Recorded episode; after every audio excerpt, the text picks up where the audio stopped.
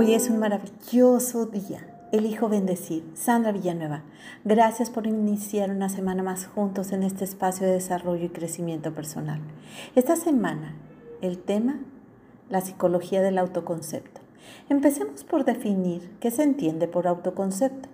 En pocas palabras, es la idea o imagen que nos formamos y tenemos de nosotros mismos, la cual cambia durante el transcurso de la vida las diferentes etapas y situaciones que vivimos. Es un proceso que se forma en el interior de cada quien y se forma desde los primeros años de vida, siendo condicionado por los múltiples roles que desempeñamos, hijo, hermano, amigo, estudiante, nieto, alumno, etc. Además, también lo forman las metas y objetivos, personalidad, creencias, ideas o filosofía de vida.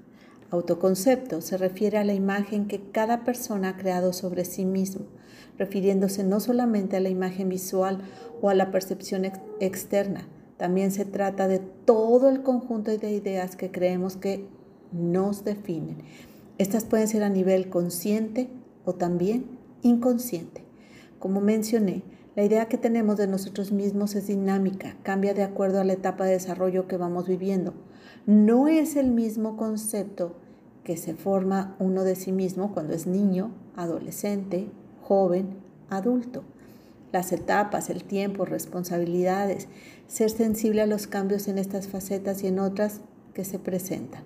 Estas ideas incluyen una gran cantidad infinita de conceptos que se podrían incluir en esta imagen que hemos creado sobre uno mismo pues en ocasiones una idea puede albergar muchas otras, creando así un sistema de categorías que están uno dentro de otros.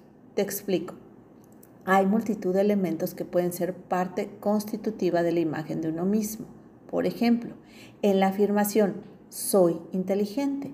Dentro de esta etiqueta puedo considerar que soy inteligente, pero de manera específica en el área lógico-matemática todo lo que tiene que ver con esa parte del conocimiento de la vida. En esta etiqueta no incluye, soy inteligente para la música, para las artes, para la lingüística. El autoconcepto de inteligencia se relaciona o engloba bajo una etiqueta específica. Soy inteligente en el área de las matemáticas o lógico-matemática. Tener conocimiento ayuda a tomar decisiones de una manera más sabia y certera de qué, cómo, cuándo y por qué, o también para qué realizar las cosas, para saber cómo afrontar y qué hacer en cada situación. Cabe mencionar que el conocimiento de uno mismo se da a nivel individual en los primeros años de vida. Se requiere ayuda de los adultos, pero conforme uno crece es de suponerse que se adquiere la madurez y uno va reconociendo quién es con las propias habilidades, dones, cualidades y también las limitaciones y áreas de oportunidad.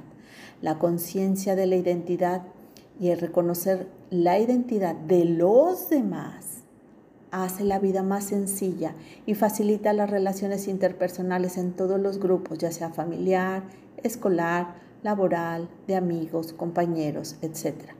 La psicología estudia el autoconcepto desde las diferentes perspectivas. Una de las corrientes se centra en conocer el contenido de la identidad, creando categorías o clasificación de ellas. Por otro lado, la psicología social se interesa en qué medida afectan las relaciones que tenemos o cómo se condicionan por las relaciones que tenemos unos con otros y cómo se dan esos cambios de autoconcepto. Hermosa alma, te reconozco alegre, inteligente, entusiasta, sincera. Te mando un fuerte y cálido abrazo. Sandra Villanueva, yo estoy en paz.